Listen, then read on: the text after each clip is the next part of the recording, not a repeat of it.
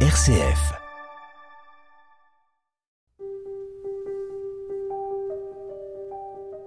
Chaque 1er novembre, l'Église catholique fête la Toussaint, une fête pour s'unir spirituellement avec tous les saints connus ou inconnus.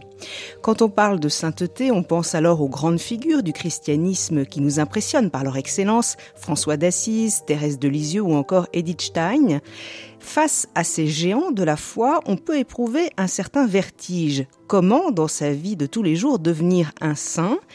Ce sera le, sujet de, nos entretiens cette semaine. Et pour nous accompagner, je retrouve le Père Guy Lepoutre. Bonjour. Bonjour euh, Béatrice. Vous êtes membre de la communauté euh, jésuite du Châtelard, un centre spirituel euh, situé dans, dans le Rhône, aux portes de Lyon. Revenons sur cette idée de sainteté parce que c'est vrai que souvent, il y a un aspect un peu rébarbatif dans ce mot sainteté. Oui, bien sûr. Rébarbatif parce que on voit le saint comme quelqu'un de sévère, euh, un peu coupé de la réalité du monde, ou bien alors on voit aussi la sainteté comme quelque chose de tout à fait impeccable, qui est lié au rite, au rituel, euh, à la sainteté des, de, de toute la liturgie, etc. Et donc c'est, ça a un aspect un petit peu désincarné alors qu'il s'agit de nous apprivoiser avec cette idée de sainteté qui est vraiment quelque chose de vital pour notre vie chrétienne. C'est notre vie de chrétien, au fond, qui est en jeu, et une vie qui est parfaitement humaine en même temps que en lien avec euh, le mystère de Dieu. Oui, quand on pense à sainteté, on peut se dire euh, euh, quelque chose de séparé, séparé des autres, la pureté, quelque chose d'intouchable, d'inatteignable. Voilà c'est l'interprétation. Dieu seul est saint. Et jadis, dans l'Ancien Testament, on voit que l'Arche d'Alliance était sainte parce qu'elle avait été touchée par Dieu, qu'elle était le signe de Dieu, et que quand on ramène l'Arche d'Alliance à Jérusalem, quelqu'un touche l'Arche d'Alliance et il tombe mort. Donc là, on a quelque chose qui est d'une certaine façon traumatisant, qui reste dans les esprits, comme si la sainteté, c'était la pureté complètement inaccessible de Dieu, que seuls de grands de grands, de grands prodiges, de grands ascètes euh, vont arriver à rejoindre. Et alors Jésus, justement, va nous montrer que ça n'est absolument pas euh, cette sainteté-là, puisque lui se bat un peu contre tous les rituels de, de purification. En tout cas, il dit que c'est pas l'essentiel. Voilà pour Jésus, on voit bien l'essentiel.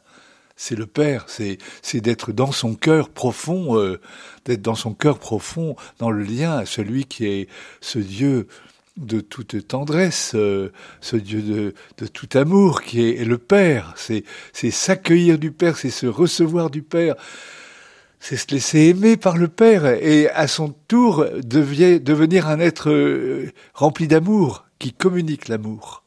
Quand on dit que euh, Dieu seul est saint, qu'est-ce que ça signifie? Ah voilà, ça c'est la question essentielle. Dieu seul est saint, c'est-à-dire que Dieu seul est l'amour euh, dans toute son sa splendeur, sa beauté, sa richesse, et il n'y a rien d'autre en Dieu. Voilà, il n'y a rien d'autre en Dieu qui serait pas de l'amour. Dieu est complètement amour, de A jusqu'à Z, si je puis dire. Enfin, il n'y a pas de A et de Z en Dieu, mais voilà, c'est Dieu n'est rien qu'amour. Et donc, euh, Dieu seul est saint. Voilà. Nous, nous sommes toujours des êtres mélangés, nous sommes des êtres finis, sommes, euh, surtout nous, êtres humains, pétris dans la glaise, hein, dans, comme on voit dans le récit de la Genèse. Mais voilà, nous sommes appelés à entrer dans la vie divine, sommes appelés à devenir participants de la vie de Dieu. Mais à la source, Dieu seul et cette espèce de d'amour extraordinairement intense, rayonnant, communicatif, vibrant, si je puis dire, dans sa communication. Vous voyez, c'est alors évidemment, il faudrait développer avec le mystère de la Trinité, oui, oui, le mystère de la création, etc. Parce que le Dieu des chrétiens, c'est un, Dieu trinitaire, donc euh, trois personnes, mais un seul Dieu. Et on dit que euh, il y a une circulation d'amour entre ces personnes et que nous sommes nous humains invité à participer à cette divinité. Voilà, une espèce de ce que les orientaux appellent la, péricorèse, la danse euh, divine de l'amour hein, entre le Père qui se donne complètement au Fils, le Fils qui est en réponse intégrale, magnifique, merci au Père, mais alors de, de l'échange des deux, de la communication des deux, du Père et du Fils, euh, jaillit le Saint-Esprit qui est, qui est le nous de leur amour en quelque sorte. Et, et voilà, c'est un échange permanent, c'est une communication absolue, totale, où aucune des personnes ne garde rien pour soi.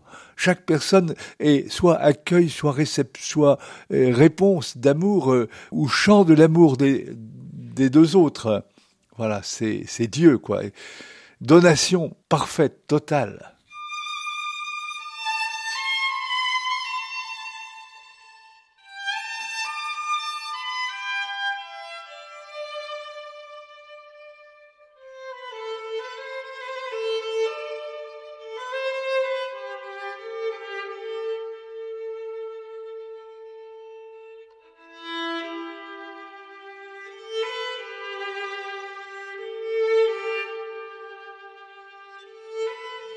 Guy Lepoutre, euh, on dit parfois, on peut penser que le corps est un obstacle à la sainteté. En tout cas, c'est des idées hein, qui ont pu être euh, colportées comme ça au fil des siècles. Pourtant, c'est la religion de l'incarnation, le, christianisme. Voilà, ça c'est Jésus nous le montre bien, hein, et Marie aussi d'ailleurs. Hein, Marie pleine de grâce la petite Marie, hein, qui avait peut-être 15-16 ans, l'ange la salue, Marie pleine de grâce, voilà, remplie de grâce, remplie d'amour. Et Jésus va naître d'elle et il va témoigner que dans son corps d'homme, l'amour est, va tout envahir, il va être présent complètement et d'une certaine façon, nous-mêmes, nous avons été pétris avec amour par Dieu. Dieu a soufflé dans la glaise, comme on le voit dans le récit de la Genèse, et pour que cette glaise, peu à peu, eh bien, elle devienne très humaine, toute humaine, mais en même temps tout, bientôt divine, hein, au fur et à mesure. Mais le souffle de l'Esprit Saint a été soufflé dans la glaise pour que nous soyons à l'image et pour la ressemblance de Dieu. Et donc, dans notre corps même, de glaiseux, si vous me permettez l'expression, hein, eh bien, c'est sûr, on voit bien que euh, nous sommes faits pour être pétris dans, dans cet amour de Dieu. Notre corps, notre corps, complètement. Et alors, quand l'Église dit que chaque être humain est appelé à, à la sainteté, qu'est-ce que ça veut dire très concrètement? Je suis en chemin et que peu à peu, euh, je vais je vais arriver, je pense, à me laisser aimer suffisamment, à me laisser visité par cet amour pour que, pour que je devienne à mon tour euh, amour, fraternel, euh, filial, fraternel vers les autres, filial par rapport à mon, à mon Abba, à mon Père du ciel. Et, et, donc peu à peu, euh, je vais être transfiguré, pour prendre ce mot de la transfiguration, voyez, que saint Paul utilise pour dire que nous sommes nous sommes transfigurés dans l'image de Dieu, en image de Dieu, mais c'est pas une image statique, c'est une image vivante, et dans une ressemblance de plus en plus grande.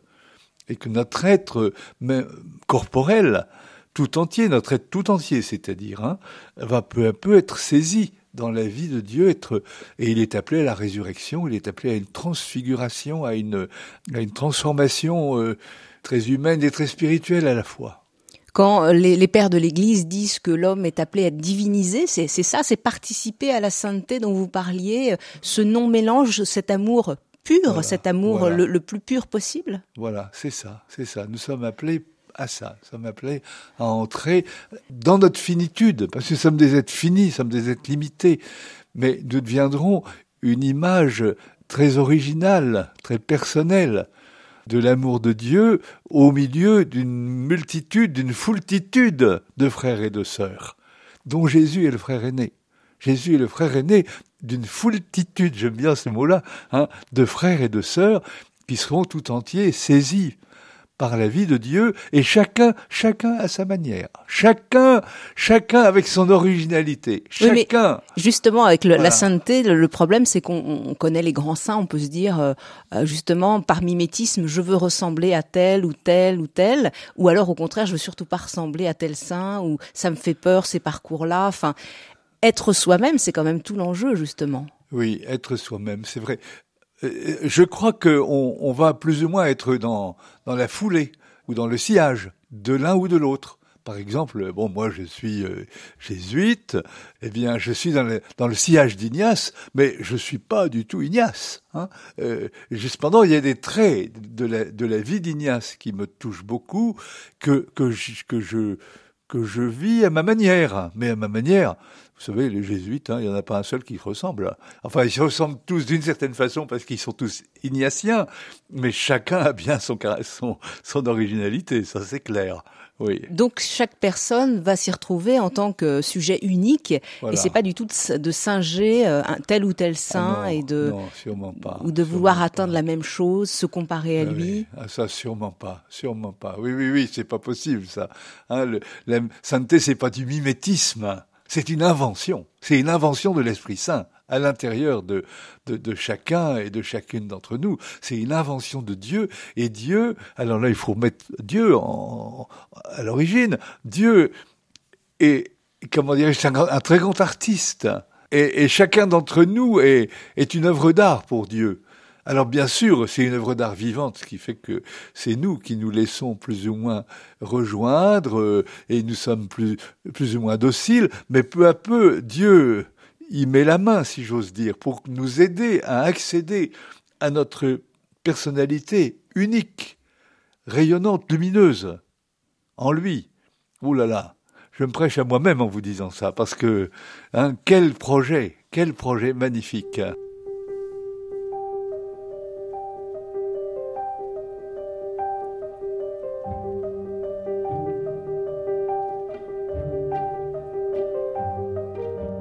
Guy Lepoutre, quand on ouvre et quand on lit les évangiles, on voit Jésus qui vit. C'est en le regardant qu'on va découvrir euh, ce que c'est que vivre la sainteté. C'est lui qui euh, ouvre le chemin? Oui, c'est lui qui ouvre le chemin. Il y avait déjà eu des figures auparavant euh, que nous voyons, nous, dans l'Ancien Testament, des figures de saints et de prophètes de l'Ancien Testament, mais voilà, qui donnaient un aspect, un aspect de, de vie livrée, si j'ose dire, dans, dans l'inspiration de Dieu. Mais c'est Jésus, c'est Jésus qui va ramasser en quelque sorte toutes ces ébauches qui étaient dans l'Ancien Testament. Et Jésus, c'est l'accomplissement, c'est l'homme parfait. C'est le plus beau des enfants des hommes, dit le psaume 44, euh, au sujet du Messie futur, de celui qui doit venir, hein, le plus beau des enfants des hommes. Donc Jésus, c'est vrai, qui est un être humain euh, avec, euh, comment dirais-je, son humanité fragile. Euh, puis il a été bébé, et puis il a grandi, et puis il a connu euh, l'adolescence, etc. Mais voilà, c'est c'est un être dont on voit bien très tôt que il est parfaitement ouvert, disponible, aimant. Ce qui caractérise Jésus, dans le fond, c'est que il n'y a pas de retour sur lui dès la première scène qu'on voit dans l'évangile de Marc, par exemple, hein, euh, où on voit une soirée où Jésus, ayant relevé la belle-mère de Pierre qui était malade, et après ça, toute la foule s'assemble devant la porte, jusqu'à point d'heure, Jésus est là. Et il est avec un rayonnement d'amour guérissant, non seulement guérissant, mais aussi qui chasse les esprits mauvais, les imprégnations détestables, que sais-je, les, les, les, on va dire les démons, pourquoi pas, ou les esprits impurs, ne savons pas comment ça s'exprime exactement. Et ce qui est très curieux, c'est que justement, il y a des démons qui disent, mais nous savons qui tu es, tu es le Saint de Dieu. Et alors, comment interpréter cette parole? Eh ben, que, qui, qui reconnaissent qu'il y a une force d'amour complètement pure, sans aucune contamination, et que cette force d'amour qui vient d'en haut, qui vient de Dieu, qui est présence de Dieu quelque part, eh bien, euh, les envoie promener eux, parce que eux, ils sont entièrement contamination, ils sont remplis de d'agressivité, de haine, euh, d'impureté, de méchanceté, que sais-je. Voilà. Et donc voilà la sainteté de Dieu, là vraiment les les bouts dehors quelque part. Alors voilà, ils protestent. Et Jésus les fait taire parce que ça n'a aucun intérêt pour lui qu'on déclare tu es le saint de Dieu. Jésus ça l'intéresse pas. Ce qui l'intéresse c'est de guérir les gens. Alors après ça, le soir, je m'excuse, je continue un petit peu là-dessus. Le soir, ça doit être assez tard. Ils vont dormir. Mais Jésus, bien avant le matin, bien avant l'aube, se lève et il s'en va dans un lieu désert pour prier pour prier le Père. Autrement dit, Jésus va, avec tout ce qu'il a déjà vécu dans cette première journée, il va porter tout ça au Père à son Père dans sa prière profonde, dans une prière intime, dans une relation intime au Père. Et puis là, je pense qu'il reçoit, il reçoit aussi la force d'aller plus loin. Alors Pierre, Simon Pierre arrive avec les autres apôtres, mais où étais-tu? On croyait qu'on t'avait perdu. Et Jésus leur dit, mais c'est pour ça que je suis venu, c'est pour ça que je suis sorti, sorti non seulement ce matin, mais sorti du Père aussi, pour me donner de la part du Père tout l'amour qui est en son cœur de Père. Donc l'amour dont nous parlions, cet amour brûlant euh, au cœur de la Trinité, elle s'offre à travers Jésus euh, aux hommes. Alors ce qui, est, ce qui est intéressant, c'est qu'on pourrait se dire bon bah c'est un saint homme, euh, il ne vit qu'avec des purs, il ne s'entoure que de gens parfaits. Et c'est absolument pas le cas dans l'Évangile. Jésus rencontre des gens ordinaires, il s'entoure d'artisans pêcheurs et non pas de prêtres pour annoncer le royaume. Donc c'est vraiment quelqu'un qui court les, les routes et va à la rencontre de tout le monde. Voilà, il y a une disponibilité extraordinaire. Et de fait, il va appeler par exemple Lévi, Matthieu, Lévi, qui est devenu l'évangéliste Matthieu, et qui est, qui est un pêcheur, qui est un publicain. Un, collecteur d'impôts. Un, collecteur d'impôts plus ou moins mal famé, parce qu'il en met pas mal dans sa poche. Et, et voilà, Jésus l'appelle. Et puis il y en a beaucoup d'autres. Et puis il y a aussi des femmes, des femmes euh, parfois qui ont eu une vie dissolue. Et, et, Jésus là, dans un rayonnement de, de clarté, euh, d'amour désintéressé, je crois, les bouleverse. Et elles viennent, elles viennent vers lui en pleurant d'émotion, hein, et en pleurant peut-être de contrition aussi. Et Jésus les accueille, très simplement.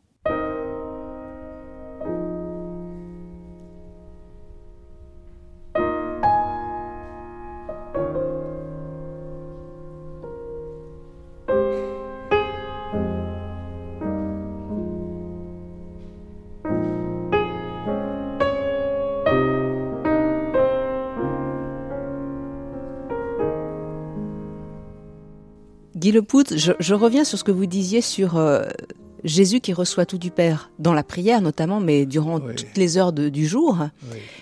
Qu'est-ce qu'il reçoit exactement? Et que nous, à sa suite, nous pouvons recevoir? Alors il reçoit.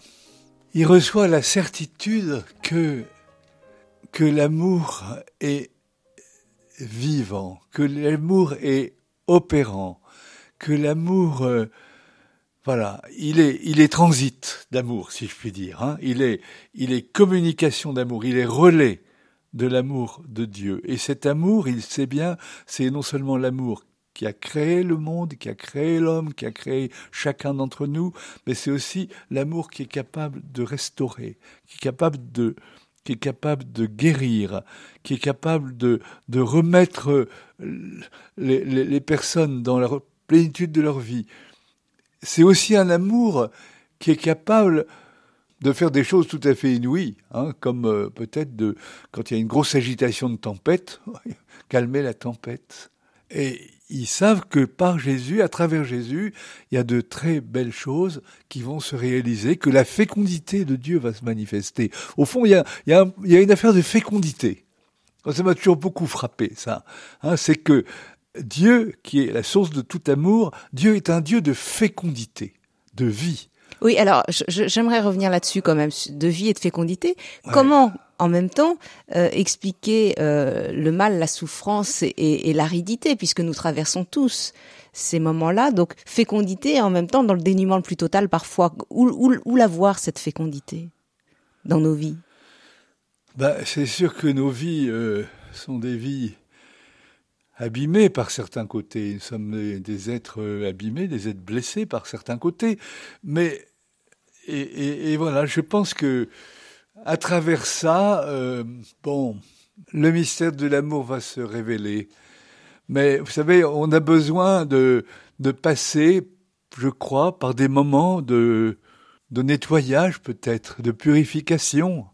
J'ai une image triviale, mais pas pas triviale, mais un peu spéciale. C'est l'image du dentiste. Vous savez, il faut quand même bien nettoyer les choses euh, avant de greffer quelque chose. Avant, hein, il faut bien nettoyer. Il faut, voilà, c'est quelque chose comme ça. Vous voyez, nous avons besoin ça de de vivre à certains moments euh, pour nous être un petit peu détachés de de nos illusions personnelles, de nos rêves un peu, oui, illusoires pour pouvoir vraiment nous en remettre euh, à Dieu, pour pouvoir être euh, dit ben je je crois qu'il est le maître de l'impossible. Ce qui est impossible à vue humaine est possible à Dieu. C'est-à-dire faire l'épreuve euh, de l'impuissance à un moment donné, profondément, Oui. pour s'en remettre à un autre, au tout Oui, autre, oui, et, je- et- recevoir la fécondité dont vous parliez? Oui, je crois que c'est ça. Il y a ce passage là par euh, oui, qui est ce passage qui est nécessaire pour nous. Sinon, sinon nous sommes nous sommes dans dans la toute puissance. Et on retrouve ça, dans beaucoup de vies de saints. Oui, Euh, Des oui. passages à vide, des passages de dénuement terrible, euh, où il y a comme un retournement hein, dans la vie de, de, de, de femmes et d'hommes euh, qui ont suivi le Christ. Moi, euh, je pense que toute vie chrétienne, vous savez, d'une manière ou d'une autre, passe par là. Hein, C'est-à-dire que on, on doit sortir du rêve qu'a tout enfant finalement, qu'a tout adolescent, qu'a tout être humain, eh bien de la toute-puissance, pour accepter vraiment euh, notre finitude et nous laisser habiter par plus grand que nous. Non pas, c'est pas de l'humiliation, hein, c'est pas ça. Dieu ne veut pas nous humilier, mais Dieu veut nous mettre dans notre vérité pour que nous soyons capables de recevoir de lui de, plus grand que nous-mêmes, que nous soyons capables de nous brancher sur sa propre vie. Il y a un branchement là sur la propre vie de Dieu.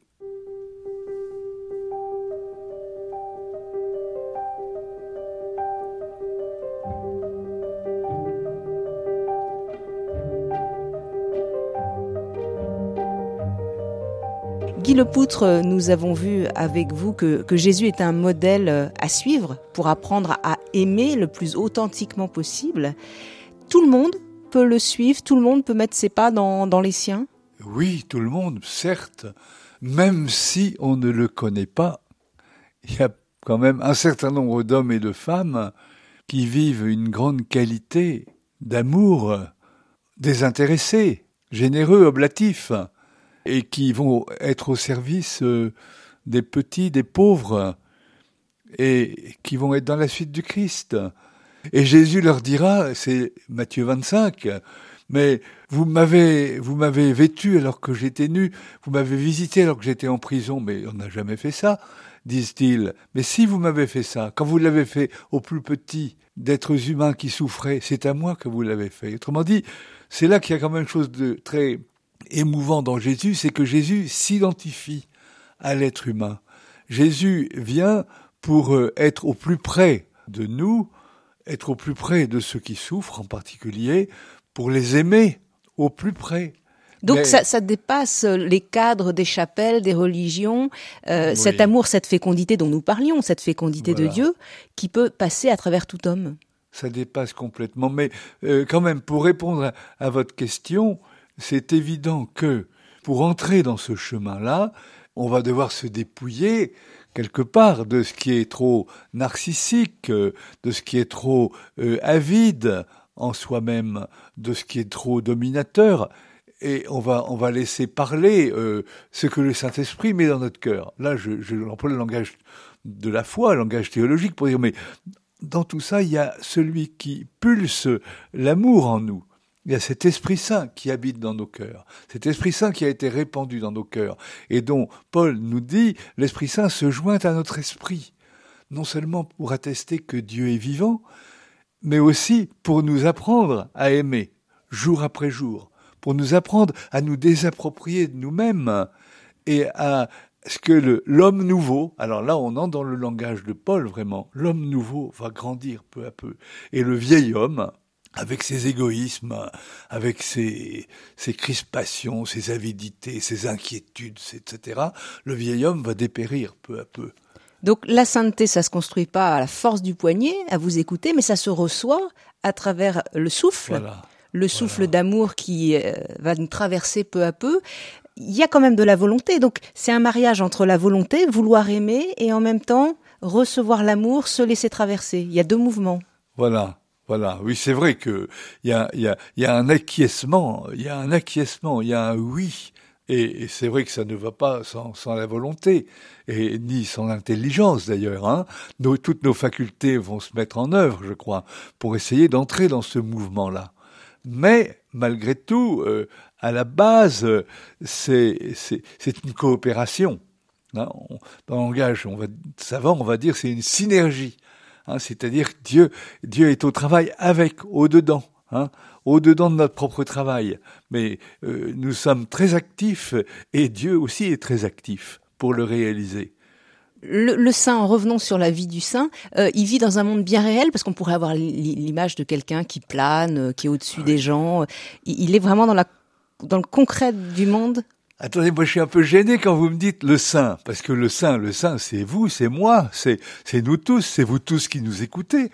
Le saint, vous êtes tous des saints, dit Paul quand il s'adresse aux Corinthiens, quand il s'adresse aux Philippiens, il dit et vous les saints qui êtes là-bas à Corinthe? Et, euh, Dieu sait que euh, c'était mêlé cette communauté de Corinthe. Hein. Il y avait des gens de tous bords et tout qui n'étaient pas du tout des des, des, des modèles, hein, pour ainsi dire. Mais voilà, donc euh, c'est pour ça que je vous dis, je, je reprends ce que vous disiez, euh, le saint, bon bah nous tous, hein, nous tous. Donc qu'est-ce que vous étiez votre question? Ben, Il plane ou pas alors le saint? Il plane ou pas? Non, ah non, il plane pas du tout. Au contraire, au contraire, voilà, le mouvement de l'Esprit Saint euh, et, et moi-même, je vais dire moi quand même, hein, eh bien je suis tourné vers la réalité du monde vers la société telle qu'elle est, vers ceux qui sont là, vers les hommes et les femmes qui sont quelquefois très en souffrance, mais quelquefois qui sont pas en souffrance et qui ont besoin de cette relation fraternelle. Donc au contraire, on ne peut pas imaginer le saint comme un espèce de planeur, un quintessentiel là dans les dans les dans les espaces célestes. Le saint, au contraire, il est très incarné et je crois que plus il va avancer, plus il va aimer le monde, la terre, la vie. C'est un vivant. C'est un vivant. Il est pétri par l'Esprit de Dieu d'un amour concret pour la réalité de ce monde. Je disais ça effectivement parce que euh, parfois euh, c'est l'image qu'on peut en avoir quelqu'un euh, nimbé d'une auréole, voilà, qui, qui, est dans son monde, qui prie toute la journée, voilà. Voilà, ça c'est les statues de Saint Sulpice les yeux au ciel, le visage, euh, le visage euh, émacié et plus ou moins rayonnant, bon, un, peu doucereux, un peu sentimental. Non, le saint, c'est un être réaliste. Mais c'est un être réaliste, mais je crois qu'il rayonne, qui rayonne euh, quelque chose qui vient de plus loin que lui. Il fait pas de forcing, hein c'est pas un volontariste, c'est pas un gars qui s'entraîne euh, pour euh, gagner le, championnat de boxe ou d'autres choses. Non, il reçoit. Donc ça, ça, va le rendre, je crois, euh, très lumineux, très rayonnant d'une vie, mais qu'il accueille, qu'il accueille de tout son être, qu'il accueille avec toute sa liberté. Et ça va d'ailleurs le rendre libre. Il va trouver une liberté, mais c'est une liberté intérieure de docilité intérieure à ce qu'il y a de meilleur en lui, à des ressources qu'il ne soupçonnait pas en lui. Il y a des ressources en nous, en chacun de nous. Il y a des ressources étonnantes que nous, n'exploitons pas. Et voilà que la vie avec Dieu, on va parler comme ça, la vie avec Dieu va permettre à ces ressources peu à peu de se mettre en œuvre, de se développer au service d'eux.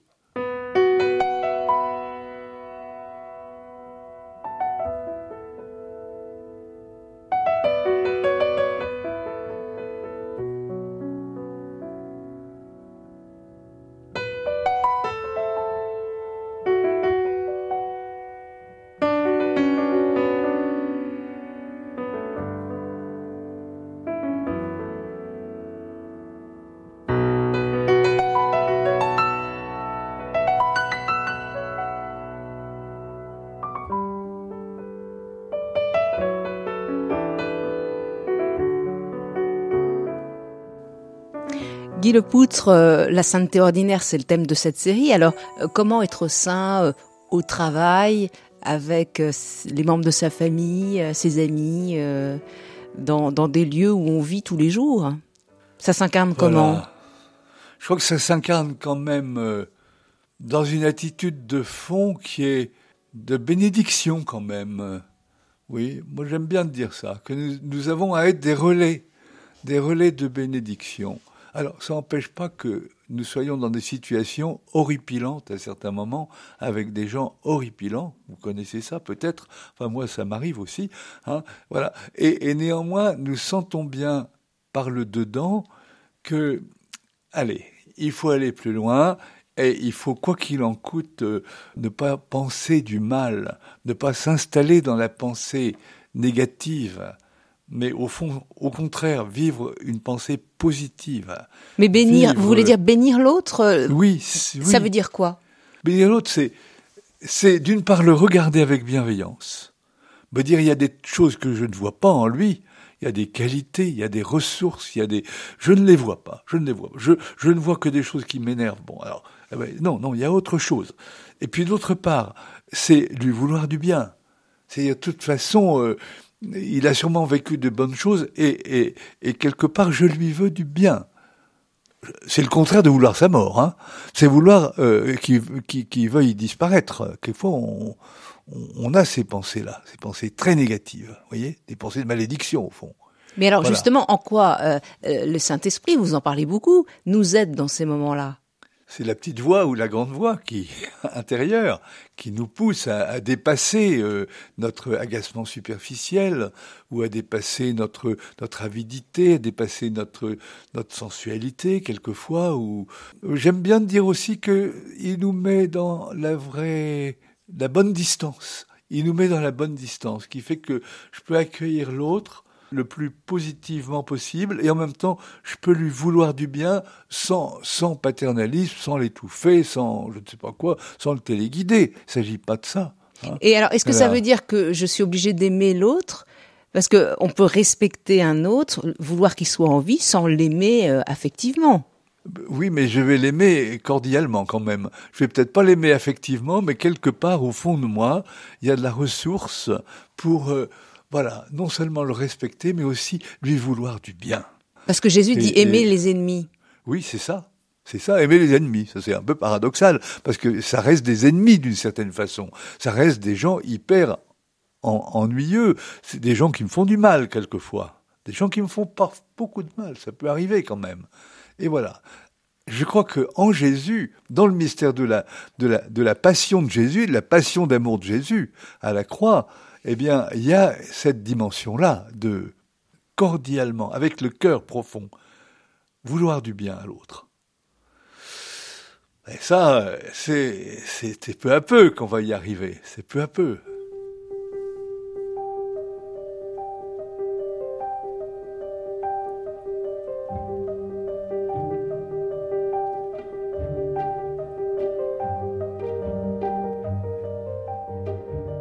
Guy Lepoutre, pour continuer euh, ces entretiens, euh, nous allons parler des, empêchements à l'amour, car euh, ils existent. Hein. On rencontre tous à la fois un désir d'aimer, en, même temps des difficultés.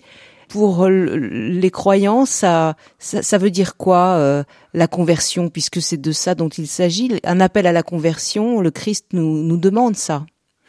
Oui, c'est sûr que ça ne va pas de soi Hein, parce que euh, nous sommes euh, pris par notre ego, hein, avec euh, mes, mes, mes, mes, désirs, mes appétits, et aussi l'insatiable besoin de me comparer aux autres, ce qui est le signe quelque part de ma faiblesse. D'ailleurs, j'ai besoin de me comparer aux autres, de me valoriser ou de me sentir valorisé. Donc, notre ego, quand même, il est très encombrant quelque part. Et nous avons besoin de trouver aussi nos dimensions humaines.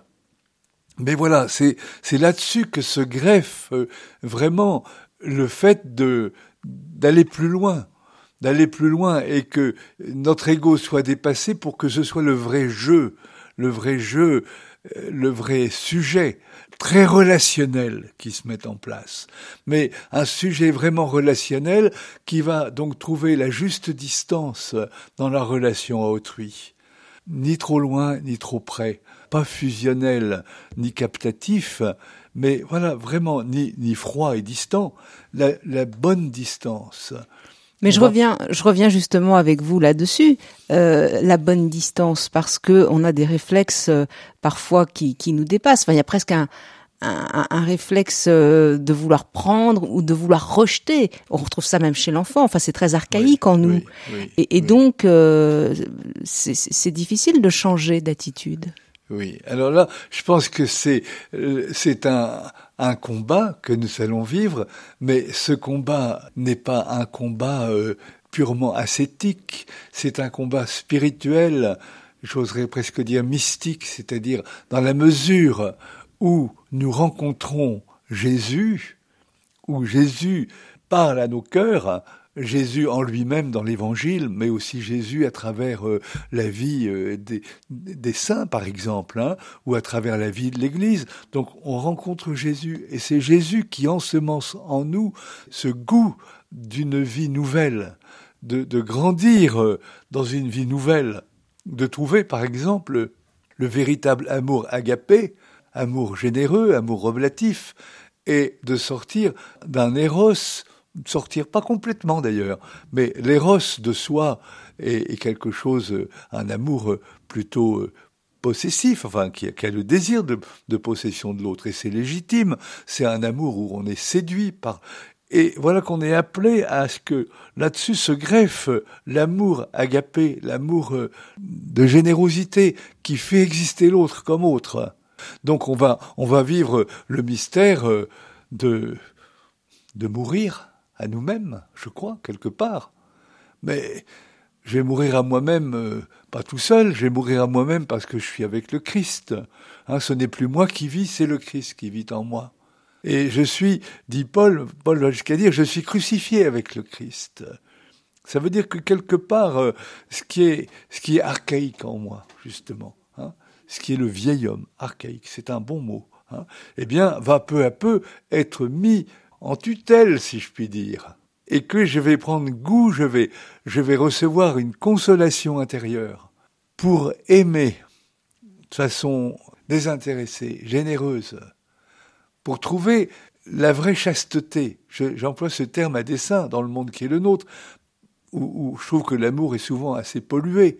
Hein. Voilà, la vraie chasteté, c'est-à-dire cet amour à bonne distance de l'autre, et de moi-même, qui va pas se noyer dans la sensualité, par exemple, hein, qui va pas se noyer dans la possessivité.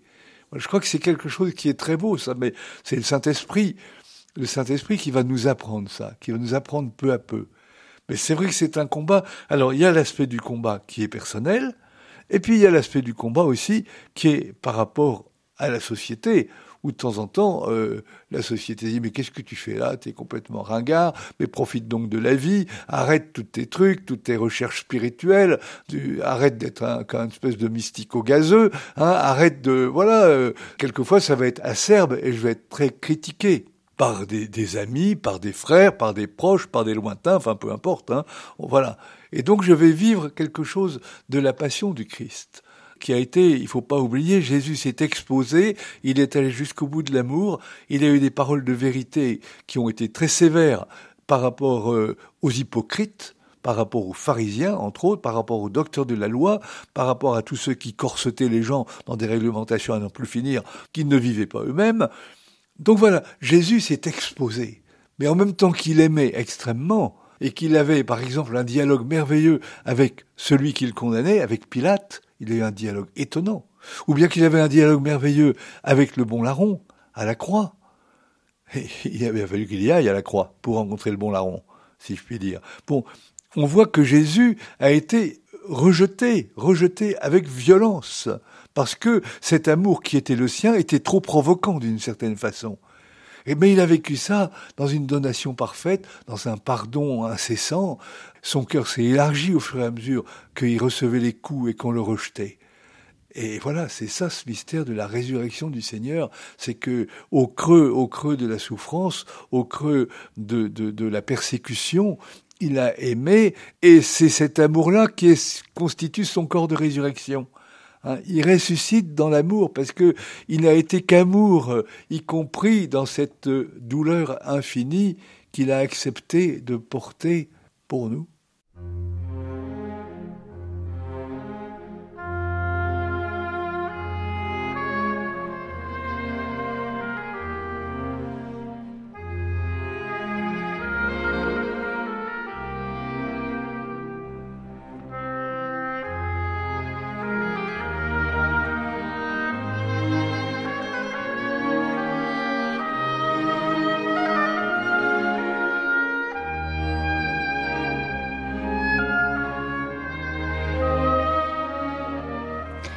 Guy Lepoutre, je reviens sur cette idée d'amour juste, ajusté. Vous parliez de, chasteté. Ça suppose donc de, mourir à, à la possessivité, et c'est un chemin. Ça ne se fait pas du jour au lendemain. Il faut y revenir, il faut travailler, ça se travaille, cette juste distance. Oui, je crois que ça se travaille. Ça se travaille, euh, je crois, euh, par euh, la prière. Mais dans cette prière, on, on, se laisse regarder par Dieu. On, on, découvre peu à peu comment Jésus a aimé, comment il nous aime. Et puis soi-même, on, on s'aperçoit qu'il y a des choses en soi qui sont quand même euh, fâcheuses, qui sont y, compris de l'ordre du, du, refus, de l'ordre du péché, de l'ordre de l'esquive. On, on, esquive euh, l'appel de Dieu. Donc, donc tout ça, vous voyez, c'est voilà, peu à peu, je crois que notre vie spirituelle va nous permettre peu à peu de vivre cet, cet ajustement. Et, s'il n'y a pas de prière, on va avoir du mal à, à le vivre. Ah oui, je crois. Je crois que c'est pas possible. Il y a beaucoup de chemin pour la prière mais c'est quand même brûler du temps, brûler du temps pour Dieu et, se laisser visiter par Dieu d'une manière ou d'une autre. Sans rien faire, être là ah, bah, en pure réceptivité. Non, on va pas être en pure. Enfin, ça dépend des voies spirituelles. Hein. La voie du Carmel est peut-être plus dans cette pure réceptivité la voie ignatienne est davantage avec la parole de Dieu, l'évangile. On intériorise de plus en plus l'évangile. On se laisse rejoindre par le Christ vivant à travers la parole de l'évangile. Vous voyez, là, il y a des chemins divers. Hein. Est-ce qu'il n'y a pas un moment donné, on peut aussi se décourager complètement en regardant euh, justement euh, le Christ à l'œuvre, les grands saints à l'œuvre, se dire je retombe toujours dans les mêmes ornières, je n'y arrive pas? Voilà, ça c'est vrai, c'est une, c'est une tentation et c'est là que le mauvais esprit euh, arrive, c'est là que le combat spirituel est, est, un vrai combat aussi où on voit bien qu'il y a celui qui cherche à nous accuser nous-mêmes. Voilà, celui qui cherche à nous décourager, celui qui nous sort de l'espérance. Mais voilà, le propre de Dieu, c'est de nous remettre dans l'espérance, contre toute espérance à certains moments. Oui, il y a un véritable combat à ce moment-là. Et, mais Dieu est là. Hein. Les frères aussi sont là. Il y a le sacrement du frère. C'est quoi? Bah, Le sacrement. du frère, c'est que, c'est que euh, comme ça, sans quelquefois je m'y attende, il y a un compagnon de route ou quelqu'un, une autre personne qui va être là pour m'aider, pour me donner un coup de main, pour euh, pour me dire tiens, écoute, allez viens, on va de l'avant. Ça c'est très très important. Et peu à peu, je vais vivre la reconnaissance de mes blessures. Mais je vais voir qu'à l'intérieur même de mes blessures, mais Dieu est vivant, que mes blessures peu à peu vont devenir des sources de vie. De mes fragilités même, eh bien, je vais tirer parti en quelque sorte. Et la grâce de Dieu va permettre que ma blessure va me rendre sensible, par exemple, à d'autres personnes qui ont les mêmes blessures et que je vais aider, auxquelles je vais donner ce que je n'ai pas d'une certaine façon. Hein, voilà. Ma blessure, euh, c'est un lieu de fécondité paradoxale, étonnante. Voilà. Parce que de ma blessure, je reçois, je reçois une aide de Dieu pour autrui.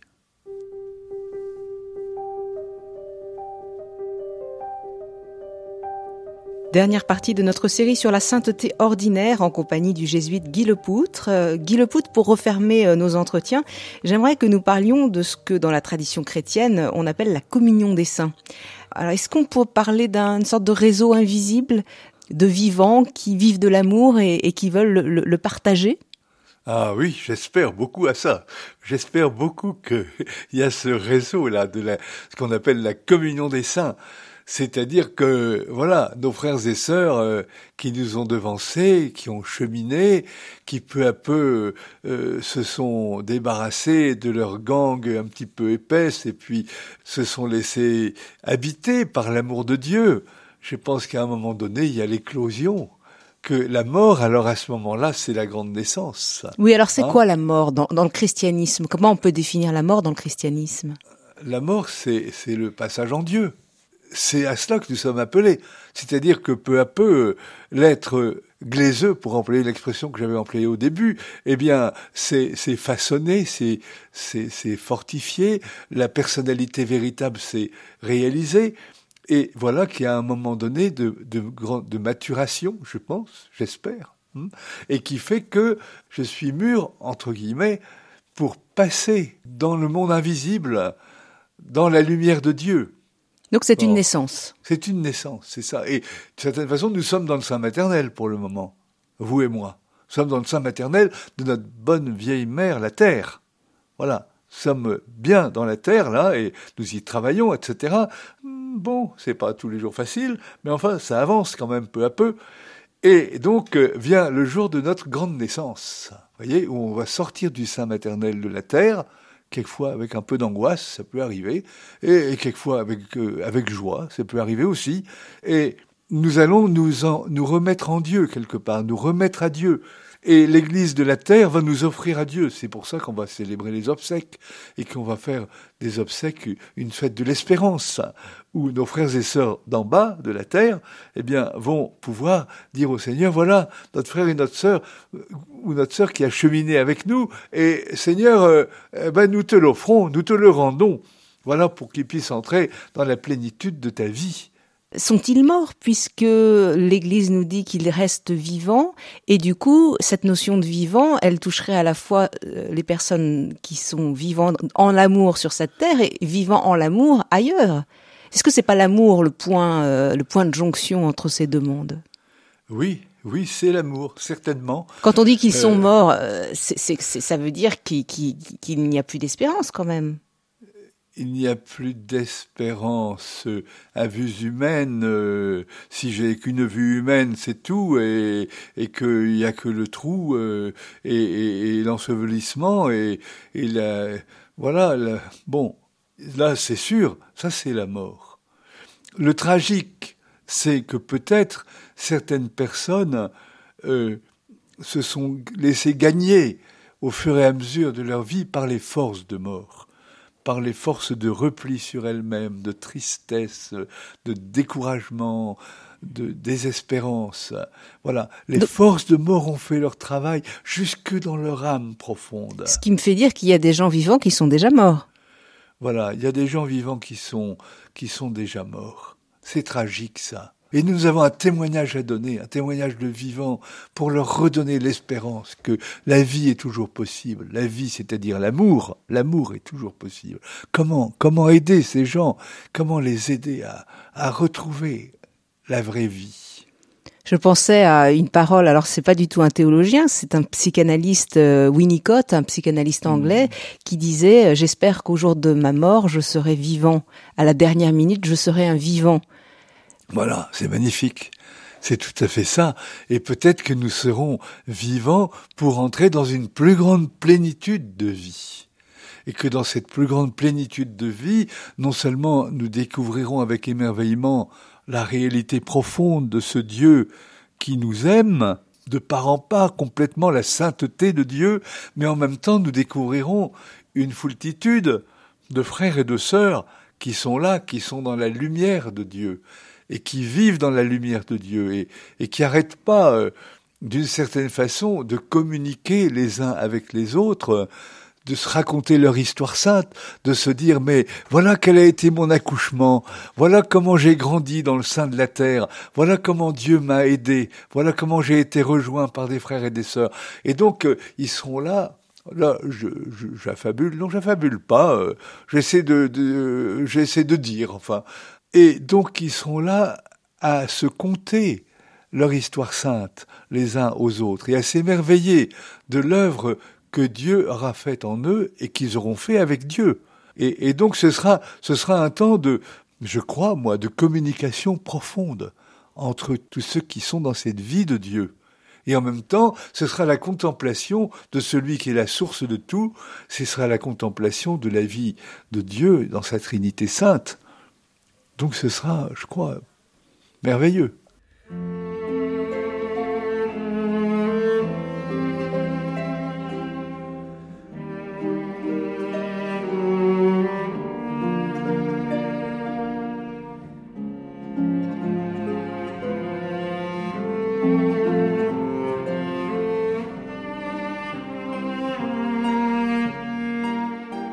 Guy Lepoutre est-ce qu'il y a des liens entre euh, ce monde de l'autre côté du rideau, où l'amour est, resplendissant, et puis cet amour balbutiant, cet amour qui se cherche ici, de l'autre côté? Quels sont les liens entre visible, invisible? Doit-on euh, s'adresser aux saints On dit souvent qu'il faut mieux s'adresser à Dieu qu'à ses saints.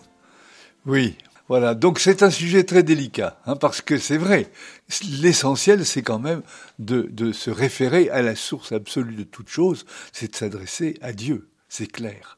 Mais néanmoins, eux, ils forment euh, l'environnement euh, de ce Christ glorieux, de ce Christ qui nous a entraînés dans son grand passage et dans sa résurrection. Donc ces hommes et ces femmes, ils sont là, tout rayonnant du Christ, ils forment ce qu'on appelle le corps du Christ, c'est la partie émergée en quelque sorte du corps du Christ. Et ils ne peuvent faire qu'une chose, c'est d'aimer aussi ceux qui sont en bas, ceux qui sont après eux, ceux qu'ils ont laissés en, en, bas, dans la terre, et ils ne peuvent pas arrêter de leur vouloir du bien.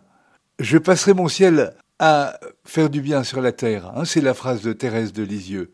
De Lisieux. Et on voit bien que son cœur, tellement aimant, se dit mais au ciel, je vais pas, je vais pas être dans l'autojouissance, c'est évident, mais je passerai mon ciel à faire du bien sur la terre. Et je crois que ça, c'est la vie des saints, c'est la vie de nous quand nous serons accomplis en Dieu, c'est que nous ne pourrons pas ne pas nous intéresser à ce qui se passe en bas, si j'ose dire. Et que ceux d'en bas, ils, peuvent, ils pourront aussi nous parler, nous appeler, mais nous savons que celui qui sera dans le monde de Dieu, qui sera vraiment dans cette grande lumière de la communion des saints, lui, il prendra nos demandes d'en bas pour les transmettre à Dieu.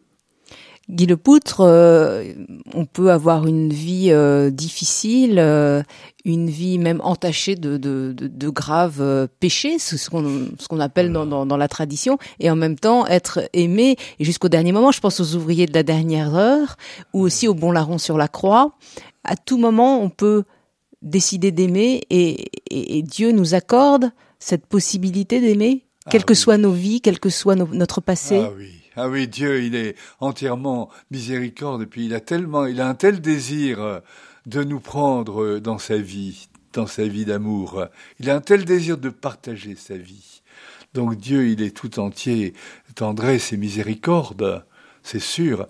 Alors bien sûr, euh, il y a peut-être certains qui se sont complètement clôturés, fermés, refusés. Ça, ce serait le drame de l'enfermement ultime de l'enfer, en somme. C'est ça l'enfer, c'est ne pas s'ouvrir à l'amour pour vous? Oui, c'est la clôture totale, c'est le refus, c'est le refus complet et clair et, lucide. Je ne sais pas si c'est possible.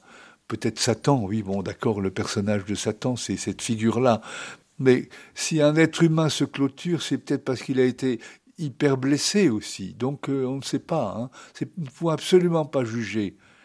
Ce qu'il y a de sûr, c'est que sans doute il y a ce que nous appelons, nous, dans notre tradition catholique, le bienheureux purgatoire, c'est-à-dire qu'il y il y a cette possibilité, il y a cette espèce de sas où des êtres humains qui s'en vont euh, et qui sont encore, euh, comment dirais-je, remplis de, de, gangs en quelque sorte. Euh, parce que parce que parce qu'il y a trop, il y a beaucoup d'égoïsme qui demeure en eux eux-mêmes le voient bien, ils peuvent pas entrer dans le pur amour de Dieu. Il faut qu'ils revêtent la robe nuptiale, comme on dit dans l'Évangile.